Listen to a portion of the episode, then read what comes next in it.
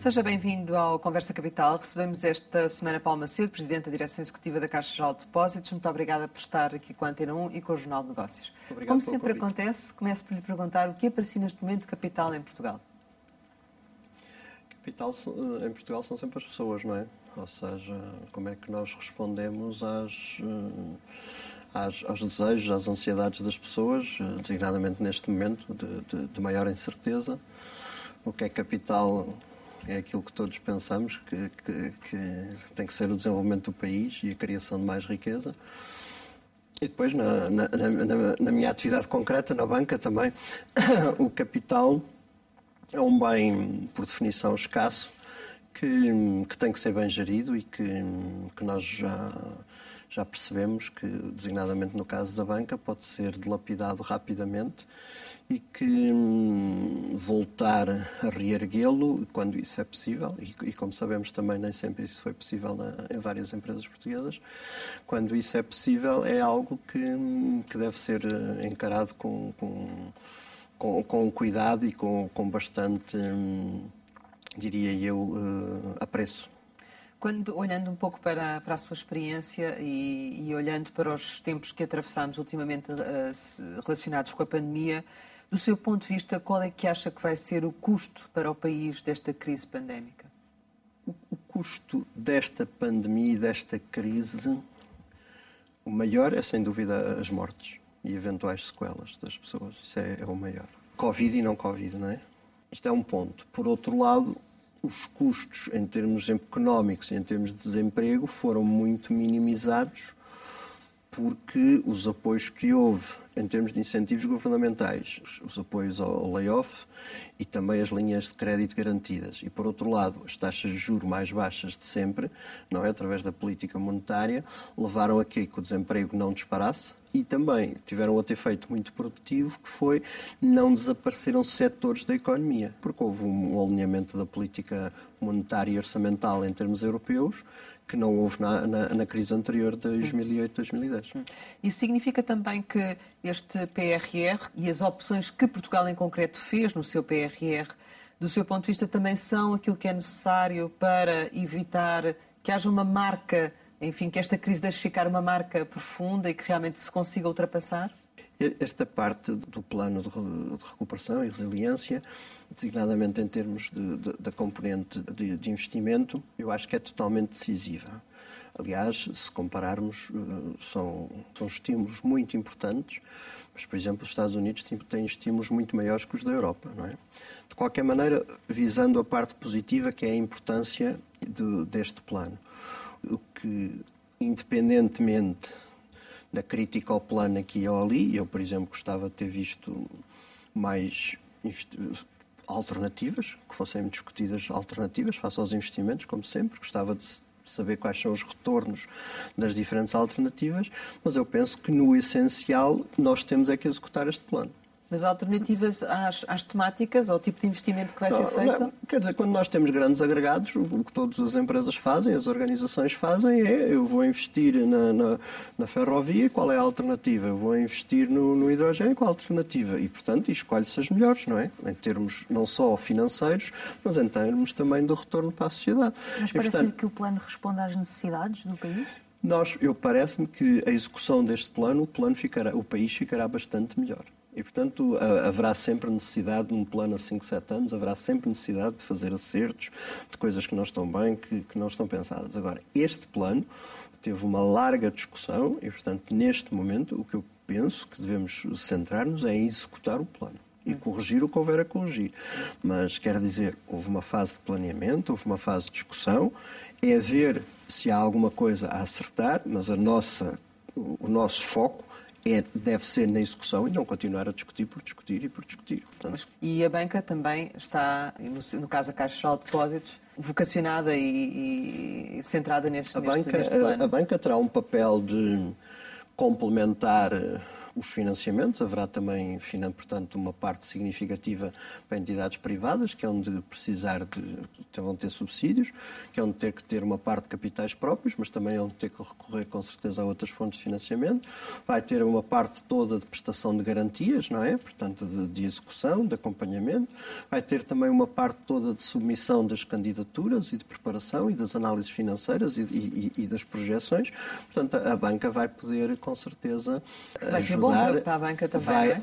é? bom para a banca. E é banca... bom para a banca porque, porque também é, é bom para as empresas. Quer dizer, a, a banca não está bem se as empresas não estiverem bem. E a banca portuguesa está preparada para uma operação desta dimensão? Porque se olharmos, por exemplo, para as linhas de crédito, uh, estão a ser operacionalizadas, mas demorou algum tempo, sofreram bastante, bastantes atrasos. Sofreram bastante atrasos, mas diríamos que não foi planeado e foi tudo concentrado, se se lembram, em dois ou três meses. Portanto, e, e deu-se resposta, tanto que foram financiados uns largos milhares de milhões de, de, de euros. Uh, nós aqui temos um plano por fases. Uh, no próximo mês vão abrir já duas, duas novas fases de candidatura. Depois, portanto, será uh, faseado, será prolongado no tempo, será planeado e não haverá uma concentração de como houve nessa situação muito específica. De qualquer maneira, houve, no caso que está a referir, houve. Um, eh, um, período de adaptação e houve algo que, não foi tão linear no início como devia, mas o que é certo é que em plena pandemia, a banca deu 100% de, de, de resposta. Aliás, eh, quer dizer, com, com a análise de crédito, com, com, as, com, as mesmas dificuldades que estávamos aqui há bocado a falar, com as pessoas em casa, uh, fez a sua análise de crédito, com, com as pessoas dos seus balcões uh, interruptamente sem servir, e, portanto, o que nós entendemos foi essa situação foi muito extraordinária, esta situação mais planeada, tem, a banca tem toda a obrigação de dar uma resposta boa e tem capacidade. A questão é que a pandemia também teve impacto nomeadamente na Caixa de Depósitos, ou seja, teve custos, não é? Quando é que, no caso da Caixa de Depósitos, vai recuperar esse impacto da pandemia? O que é que aconteceu na pandemia? Portanto, houve menos negócio, as pessoas, por definição, deixaram de ir ao, ao balcão, Houve uma quebra também de, de, receitas por via de menos transações, portanto, menos comissões para, para a banca, e depois também custos de adaptação. Nós, por exemplo, o nosso próprio contact center teve todo em casa. Foi a primeira vez eh, que um banco pôs, que eu conheço em Portugal, que um banco pôs o contact center todo em casa. Portanto, tivemos custos de adaptação, tivemos custos de segurança e higiene, portanto, a nossa prioridade foi proteger clientes e, e trabalhadores. Depois tivemos, sobretudo, quebras de, de receitas. Certo. E, e quando é que, eh, enfim, vai conseguir ultrapassar esse impacto? Cada fator tem, tem as suas especificidades. Por exemplo, o caso das comissões. O que nós vemos é que, por exemplo, a parte com as transações com cartões de débito já recuperou e até aumentou. Por exemplo, a parte com os cartões de, utilização de cartões de crédito não recuperou. Porquê? Porque os cartões de crédito são muito mais utilizados nas viagens, nos hotéis e, e, e portanto, na, na aviação, não é? Exato. Temos também mais, mais negócio, por exemplo, as pessoas, eh, em termos de incerteza, quiseram fazer, por exemplo, mais eh, compra de casa. E, portanto, há, há, há fatores, nós não podemos dizer que, que a área X vai, já recuperou ou vai recuperar um ou dois anos, temos que ver que há impactos positivos e negativos. Por exemplo, a parte da procura de casa tem sido uma realidade clara durante a pandemia, basicamente por causa da política monetária e a Caixa de Depósitos e, outras entidades estão, no fundo, a, a, fazer aquilo que devem, não é? são um instrumento da política monetária, ou seja, estão a transmitir as taxas de juros baixas para o financiamento, o que leva as pessoas a comprar mais casas, porque se têm poucas aplicações das poupanças em termos de, de, remuneração dos seus depósitos a prazo ou dos depósitos de poupança. E, portanto, tentam ter aplicações, porque também têm uma poupança maior, tentam ter aplicações alternativas e a compra de casa continua a ser uma parte de, de refúgio e uma parte de, de interesse e de bem-estar das famílias e, portanto, essa parte tem crescido. Quando é que uh, estima que a Caixa vai voltar a uma trajetória de crescimento dos lucros? É este ano? Nós temos eh, vários tipos de, de resultados positivos. Não é? na, na atividade core, nós, eh, dividindo por, por, partes, a parte da margem financeira só voltará a ter uma trajetória positiva quando as taxas de juros subirem, o que não se espera que seja aqui menos 2, 3, 4 anos. Depois há uns efeitos técnicos destas, destes instrumentos do Banco Central Europeu, de, de, programas especiais que podem melhorar a margem se os bancos emprestarem mais, mais dinheiro, mas, portanto, a margem tem claramente uma tendência de, de crescente. A parte do comissionamento, portanto, há uma parte que está a baixar na, na parte toda que é bancária e está a aumentar alguma coisa na parte de seguros e na parte de fundos de investimento. Por exemplo, uma, uma das áreas que está a compensar neste momento, os custos que há noutras áreas é as pessoas de facto querem ter um pouco mais de risco para ter um pouco mais de rentabilidade.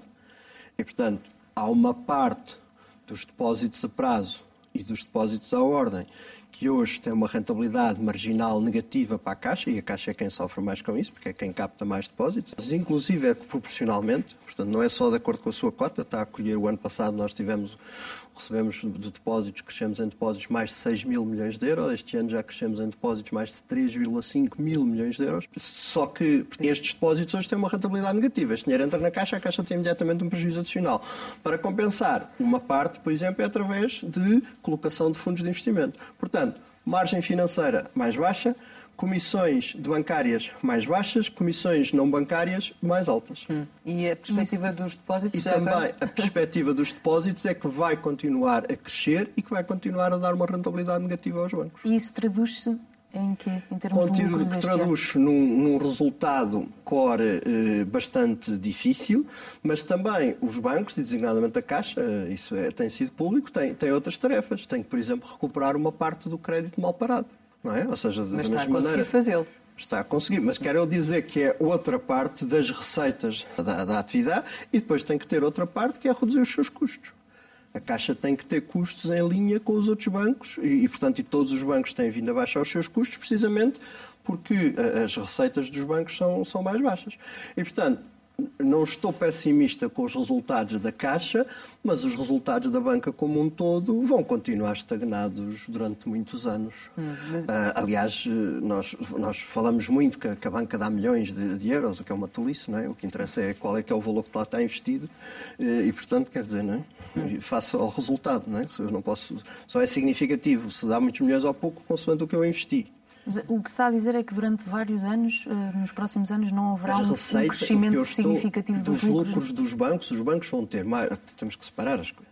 Nós vamos ter mais lucros, porque, como sabe, houve um, um, banco, um novo banco concretamente, teve centenas de milhões de prejuízo todos os anos. Basta passar a resultados positivos imediatamente o setor financeiro português tem logo um crescimento enorme, certo? Depois depende como é que vemos os números.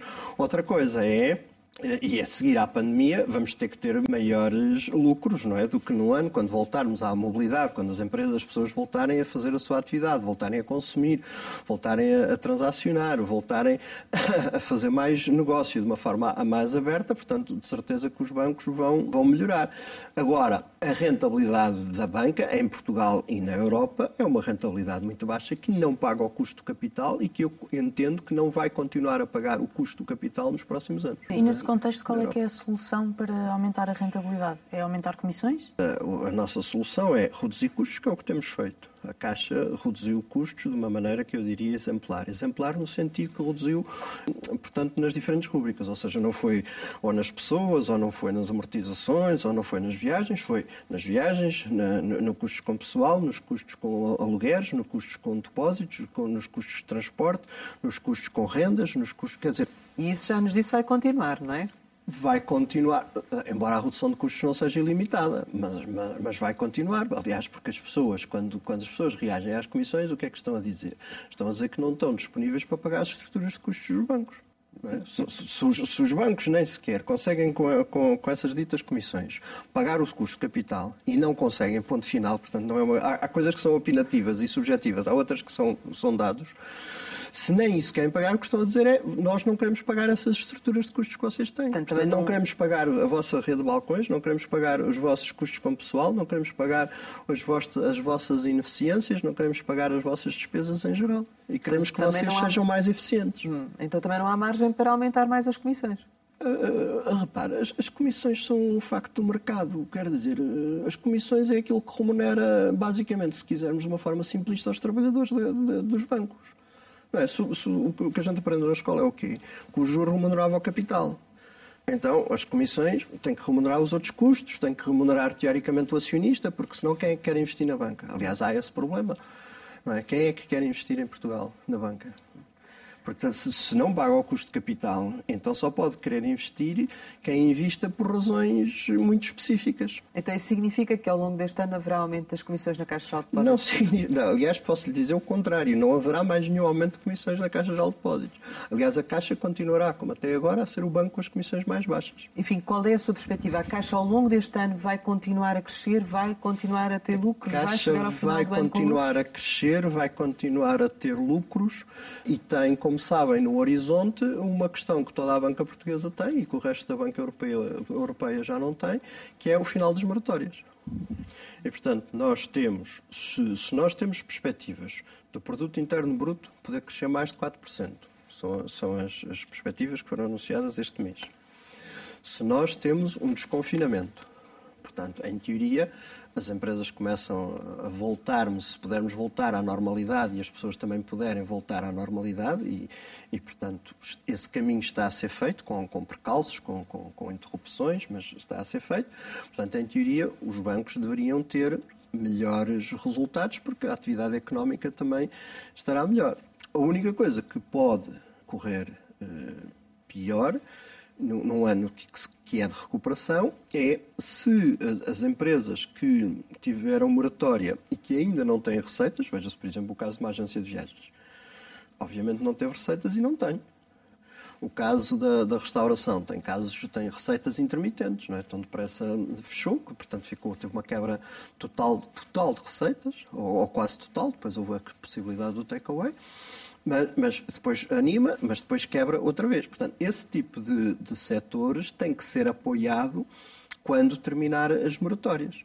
E senão aumentará o desemprego e senão aumentarão as falências e haverá tal hum, destruição de um conjunto grande de, de empresas. Mas há um plano para esse efeito, não é? Há um plano que há de ser, há, um, há uma intenção, Portanto, o Governo já falou nisso, através do. Ministro da Economia, o Sr. Governador do Banco de Portugal também já falou. Portanto, há, há um plano que é preciso materializar-se precisamente para essas empresas serem apoiadas e poderem ter o fim das moratórias de uma forma, de uma forma que lhes permita continuar a sua atividade. Portanto, não um apoio generalizado e, e total, mas um apoio focado, setorial, a quem de facto ainda não tem, ainda não gera cash flows. E tem estado em contacto com o Governo sobre esse plano? Tem indicação de quando é que ele vai para a frente? Não, não temos indicação, não temos indicação. Há, há contactos no sentido, designadamente, também através da Associação Portuguesa de Bancos, no sentido de ver que, de que valores é que estamos a, a tratar, de que, ou seja, qual é que terá que ser o esforço, não é? Porque o esforço do,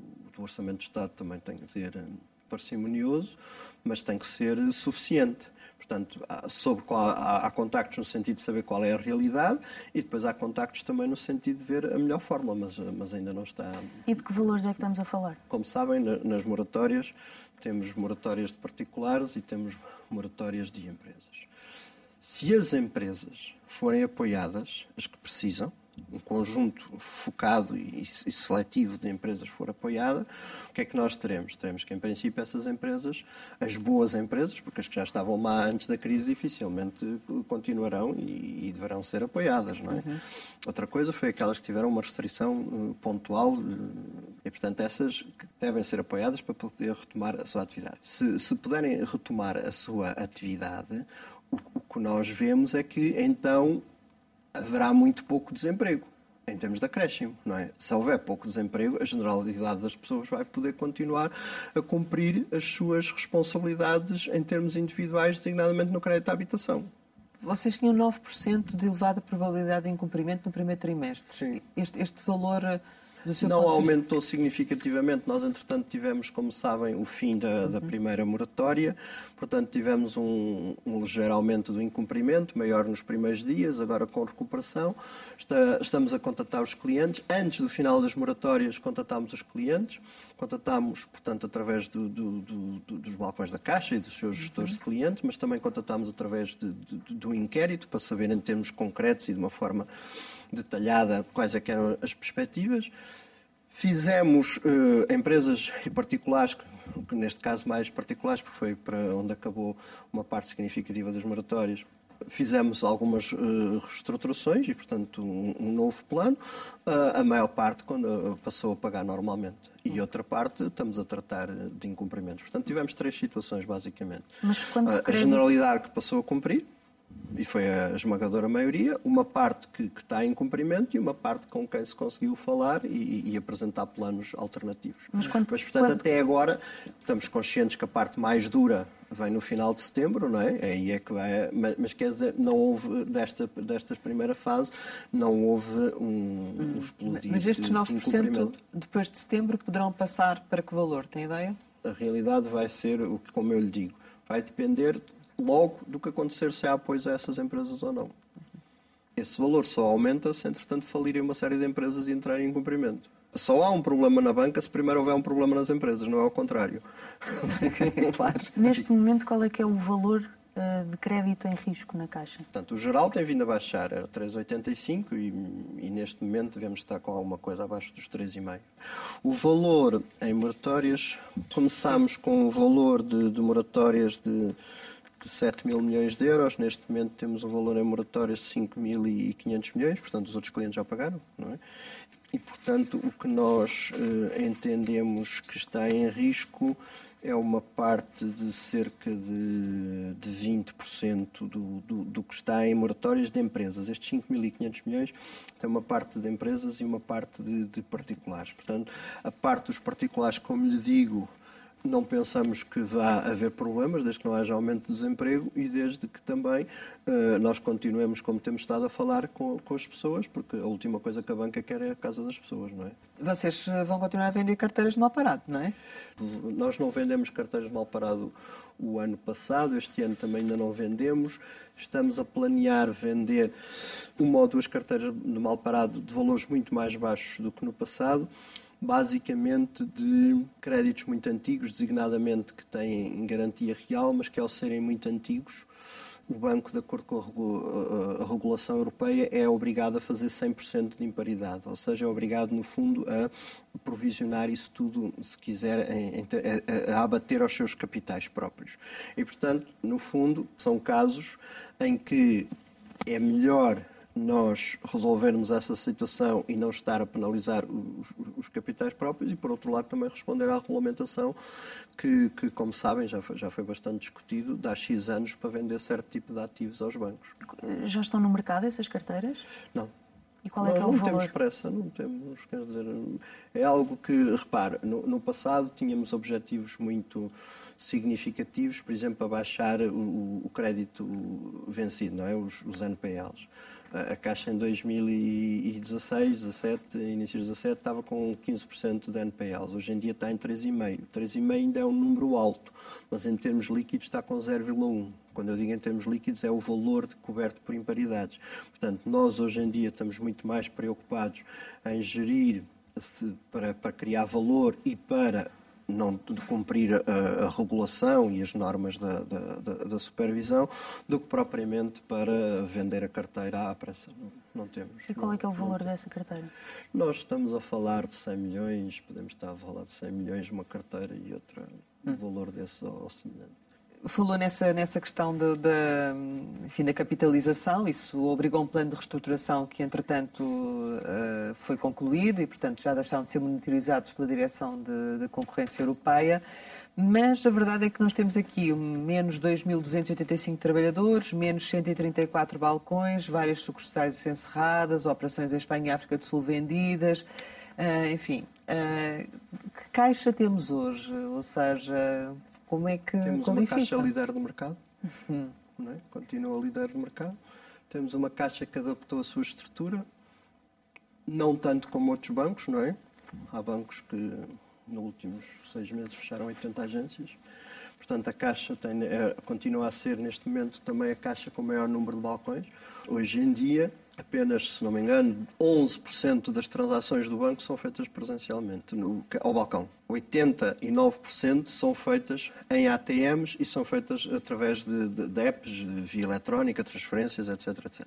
Mas, portanto, a, a, Caixa é uma Caixa líder do mercado, a Caixa é uma Caixa que está de novo a disputar e, e, a consolidar a liderança em várias áreas, como no crédito à habitação na produção nova, como por exemplo na área dos fundos de investimento, como por exemplo na parte dos seguros financeiros, como por exemplo na parte digital. A Caixa é o banco que tem mais clientes digitais e onde tem tido um, um crescimento. E portanto, o que nós temos hoje, sobretudo, é uma Caixa mais competitiva, muito mais bem preparada para esta crise do que o que estava antes. Nós estamos a falar em níveis de capitalização que são duas a três vezes maiores do que o que tinha no passado. Estamos a falar de uma caixa que tem uma maior proximidade com os clientes e estamos a falar de uma caixa que, por exemplo, foi quem fez a, tem a melhor app em termos de particulares.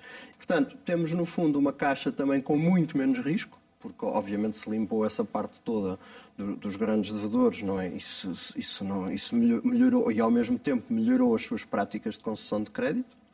É? E, portanto, de certeza que vai voltar a haver crédito mal parado, mas nunca nas dimensões que houve e com as consequências que, que houve, e temos também uma caixa que eu espero mais, mais centrada no cliente, ou seja, as grandes instituições por vezes tendem a centrar-se nelas próprias, não é? Portanto, temos sempre que, que estar que as instituições são, são feitas para servir clientes hum. e, portanto, esse, esse e, e trabalho também... também é um trabalho que foi feito, mas que terá que continuar a ser feito. Também temos uma caixa uh, que quer manter-se relevante no mercado e já disse que para isso vai ter de fazer aquisições.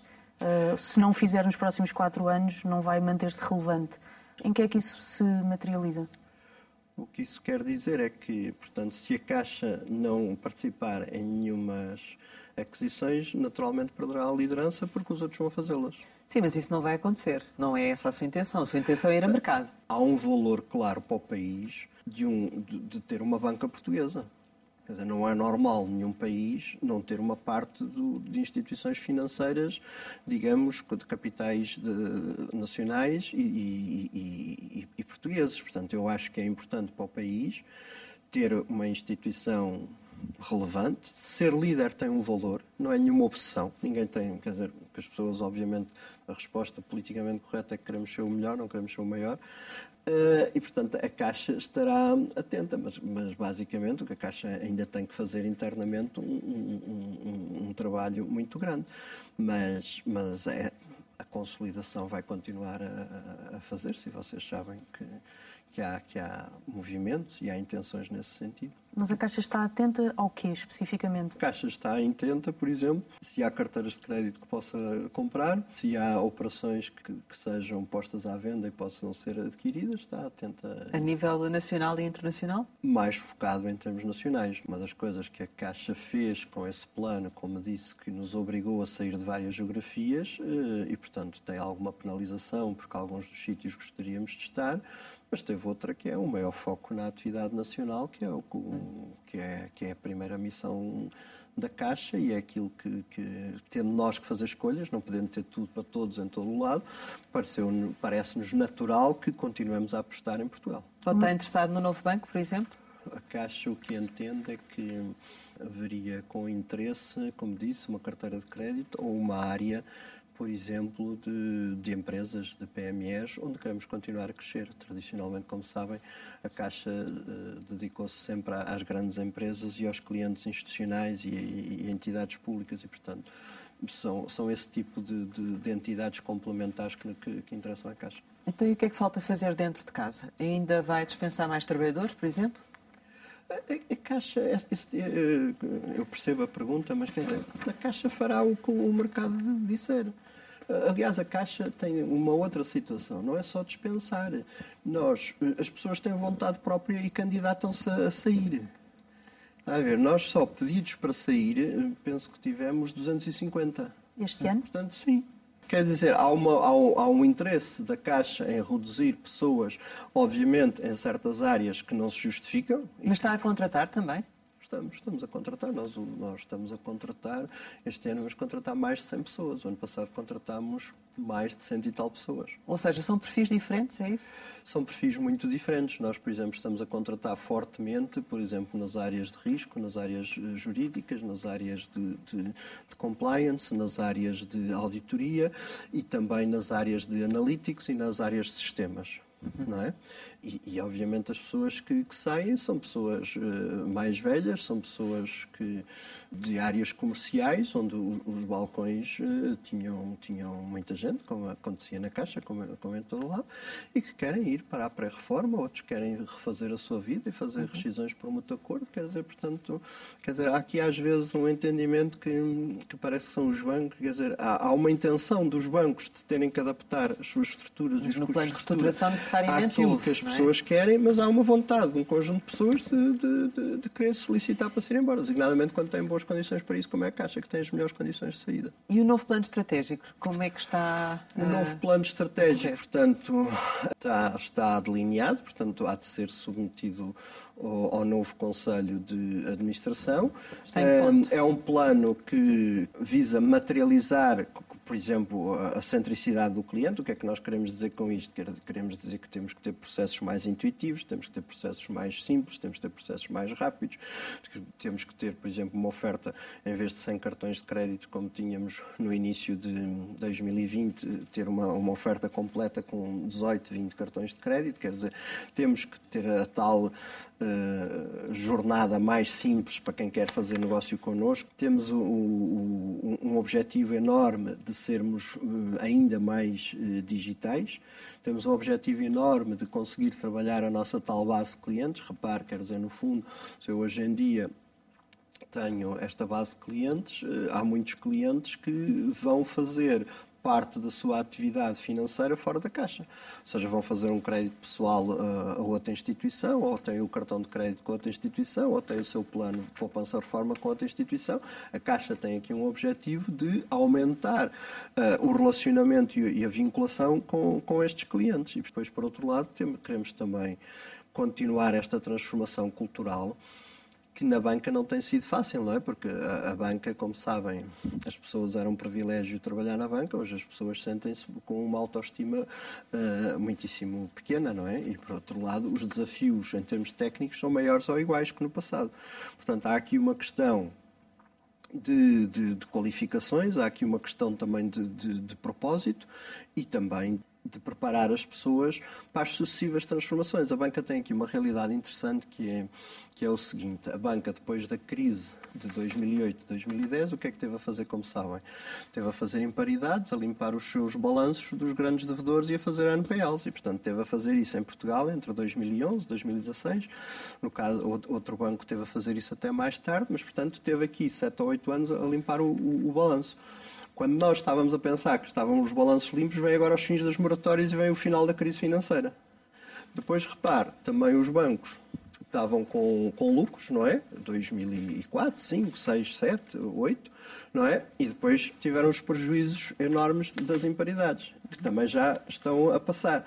E, portanto, quando se julgava que também a, sua conta de, de, resultados estaria melhor, vem a crise e, e, a, e, as, e as, taxas de juro e perde-se aqui uma parte muito significativa de, de resultados e de rentabilidade. Isto quer dizer o quê? A própria banca e os seus trabalhadores e a sua gestão têm que estar sempre a recomeçar, mas a recomeçar em termos concretos. Isto é uma realidade para as empresas, nós dizemos eh, para nós próprios, para as pessoas e para as empresas, que temos que estar sempre a recomeçar, mas digamos, recomeçar de uma maneira tão visível e tão material como esta que tem acontecido com a banca é, é de facto um caso, diria eu, singular. Relativamente às, à decisão sobre o pagamento de um dividendo de extra de 300 milhões ao Estado, se, esse, se essa decisão também já está, já está definida, quando é que vai acontecer? Só, só haverá alguma decisão sobre dividendos extra após o final da recomendação do, do BCE, que é setembro. Okay. E, portanto, o, o, nosso intuito, como sempre dissemos, é devolver o mais rapidamente possível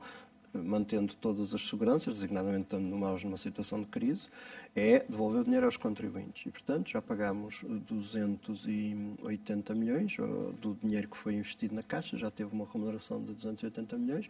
Teria sido maior não fosse a pandemia e não fosse estas restrições do BCE. Portanto, quando acabarem estas restrições do BCE, veremos quais são as novas recomendações e iremos agir em conformidade, sabendo que esse é um objetivo. Aliás, não é, é o único objetivo. O nosso objetivo também é amortizar o dinheiro que fomos obrigados a ir buscar ao mercado a 10,75%. Imagino que é estarmos a pagar a 10,75% quando temos o crédito à habitação que, que, que recebemos a uma taxa média de, de, de 1% ou, ou qualquer coisa, e portanto temos uma parte dos nossos fundos que, que têm esta taxa e, portanto, temos um objetivo muito claro de fazer esta amortização. Portanto, a Caixa tem um objetivo muito claro de pagar dividendos ao Estado e, portanto, devolver o dinheiro aos contribuintes, mas também tem um objetivo muito claro de tirar este esforço, que foi um sobre-esforço. No fundo, ao longo de cinco anos, a Caixa, pelas condições em que se encontrava em 2016, no fundo, teve aqui este esforço adicional que, de, de ter que ir ao mercado para um dinheiro que não precisava. Isso também é um esforço estar a pagar o novo banco, por exemplo? É um esforço, sem dúvida, estar a pagar para o Fundo de Resolução uma verba e, portanto, com tudo junto, nós pagamos quase 42 milhões de, de, euros em média ao longo destes anos. É um esforço enorme, porque repara o que é isso na rentabilidade da banca. E, portanto, é um custo fixo. Uh, aliás, é, é interessante, não é? Diz-se às vezes, e ainda mais uma vez a, questão das comissões, não é? Ah, porque o, o, serviço do depósito se tem algum custo ou não tem custo. Não só os depósitos têm um custo, como os bancos têm um custo de porta aberta. No dia 1 de janeiro, o que nós sabemos é o quê? Que o banco vai ter 42 milhões ou 40 ou 45 para pagar, independentemente de ter feito uma transação. Ainda não fez nada. É a única certeza que há. E, portanto, isso pesa de uma maneira, designadamente quando temos estas rentabilidades que, que, como eu digo, não pagam o custo de capital de nenhum banco em Portugal. Quer dizer, o que me parece a mim importante é que o Fundo de Resolução tenha outro, outro, outro tipo de receitas e que deixe de pesar tanto. Não, não vou estar a... Eu penso que há um esforço grande dos portugueses e, portanto, a banca foi ajudada e tem que, tem que ajudar.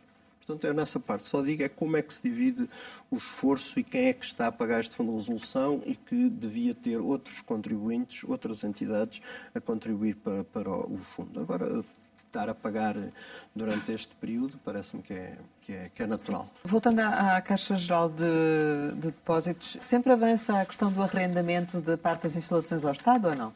A Caixa Geral de Depósitos tem um edifício sede que hoje em dia não se justifica para ela própria. E, portanto, e nós temos vindo a concentrar serviços na, nesse edifício. Concentramos lá o nosso banco de investimento, onde vendemos outras instalações, concentramos lá a Caixa Geral de Apresentações, que estava no edifício arrendado, e, portanto, a Caixa tem feito, dentro da tal política de redução de custos, tem feito uma gestão do seu espaço no sentido de libertar espaços e de concentrar ali. Mesmo assim, nós temos hoje em dia um, uns milhares de metros quadrados que podem ter outra utilização, e, portanto, vemos que vemos que um edifício desta dimensão tem que pode ser utilizado por outras entidades. Vemos isso naturalmente, tem que ser criadas as condições de circulação, de segurança, etc. Hum. Mas vemos isso naturalmente. Mas estão a negociar com várias entidades Temos ou só com vários, vários interessados, ainda não chegámos a uma fase de negociação. Hum. Quando diz vários interessados, não é só, por exemplo, aquilo que se falou de serem ministérios. Não, Há outras é. entidades. Ah, ah. Que tipo de entidades? Há, há outras entidades também públicas que não, que não ministérios. Estamos praticamente a chegar ao final. Queria lhe perguntar, portanto, já sabemos que vai continuar, continuar na Caixa por, por mais um mandato. Por que é que quis ficar? Primeiro, porque há muita coisa para fazer. Segundo, gosto da Caixa. Terceiro, acho que posso acrescentar valor à Caixa. E, e há já... uma coisa que, que, que, a mim pessoalmente me interessa muito, quer dizer, que é ter impacto naquilo que se faz. E a relação com o acionista é boa? A relação com o acionista é positiva. E que tipo de equipa de gestão é que vai querer trabalhar consigo nos próximos anos? A, mesma, a mesmo perfil que tive uma equipa de gestão profissional. Portanto, são a equipa de gestão que, que, que, trabalha comigo. Havia várias pessoas que eu, não, que eu não as conhecia, agora tinham todos um traço comum. Tinham todos entre 10 a 30 anos de experiência de banca, tinham todos todos são profissionais, todos são reconhecidos no, no mercado e todos têm habilitações académicas, mas sobretudo têm uma experiência de empresas, que é o que é fundamental, e uma experiência de banca. E, portanto, esses perfis, uh, e são pessoas, enfim, são, depois têm outras características, são pessoas realizadoras, que querem também causar impacto e que fazem a diferença e acrescentam valor. Portanto, é isso que eu pretendo também na, na próxima equipa e, e com certeza é isso que se pretende numa equipa de gestão também para a Caixa. Como é que acha que a Caixa vai uh, fechar este 2021, em termos de resultados? Vai fechar com resultados positivos, uh, quer dizer, com resultados uh, que eu considero que são positivos. Vai, vai, vai cumprir o seu orçamento e vai, vai, vai estar melhor preparada para, para 2022. Quando é que uh, considera que acha que haverá condições para co começarmos a recuperar uh, economicamente, a sentir-se essa recuperação? Eu acho que nós já estamos a sentir essa recuperação. Acho que essa recuperação fica sempre muito afetada com, com estes percalços, entre aspas, da, da pandemia. Acho que hum, nós, eh, por exemplo, na, na segunda-feira estive com empresários no Porto, na terça também, na quarta uh, aqui em Lisboa. Uh, nós vemos muitas empresas que hoje estão a faturar mais que em 2020 e mais que em 2019. Depois, como eu já disse, em certos setores vemos empresas que não estão a faturar quase nada. Uhum. Mas, portanto, há um grupo de empresas, também ligadas à exportação, ligadas à metalomecânica, ligadas ao vestuário lar, ligadas à, à, à eletrónica, à distribuição alimentar, à, à, construção, por exemplo, as empresas de tintas, madeiras, enfim. Nesta fase de transporte, são empresas que estão claramente melhor que o ano passado e cá há dois anos. Os setores, em média, não, é? não, não será todos. Depois temos outras que têm muito mais dificuldades, mas o que eu digo é, há uma parte da recuperação que se vai começar a sentir, mas que eu penso que só será mais visível para as pessoas após eh, a pandemia ter de facto um, um decréscimo e ser restaurada em grande parte a mobilidade, não é? Os dois fatores essenciais é haver boas condições sanitárias para poder haver restauração da mobilidade e, por outro lado, para poder deixar de haver restrições à oferta de serviços. E depois não haver nenhum efeito em setembro com, para os setores que não têm receita, no sentido em que não ser criado um desemprego que, que até agora não foi criado. Chegamos ao final e, como habitualmente, costumamos lançar algumas palavras para uma resposta rápida.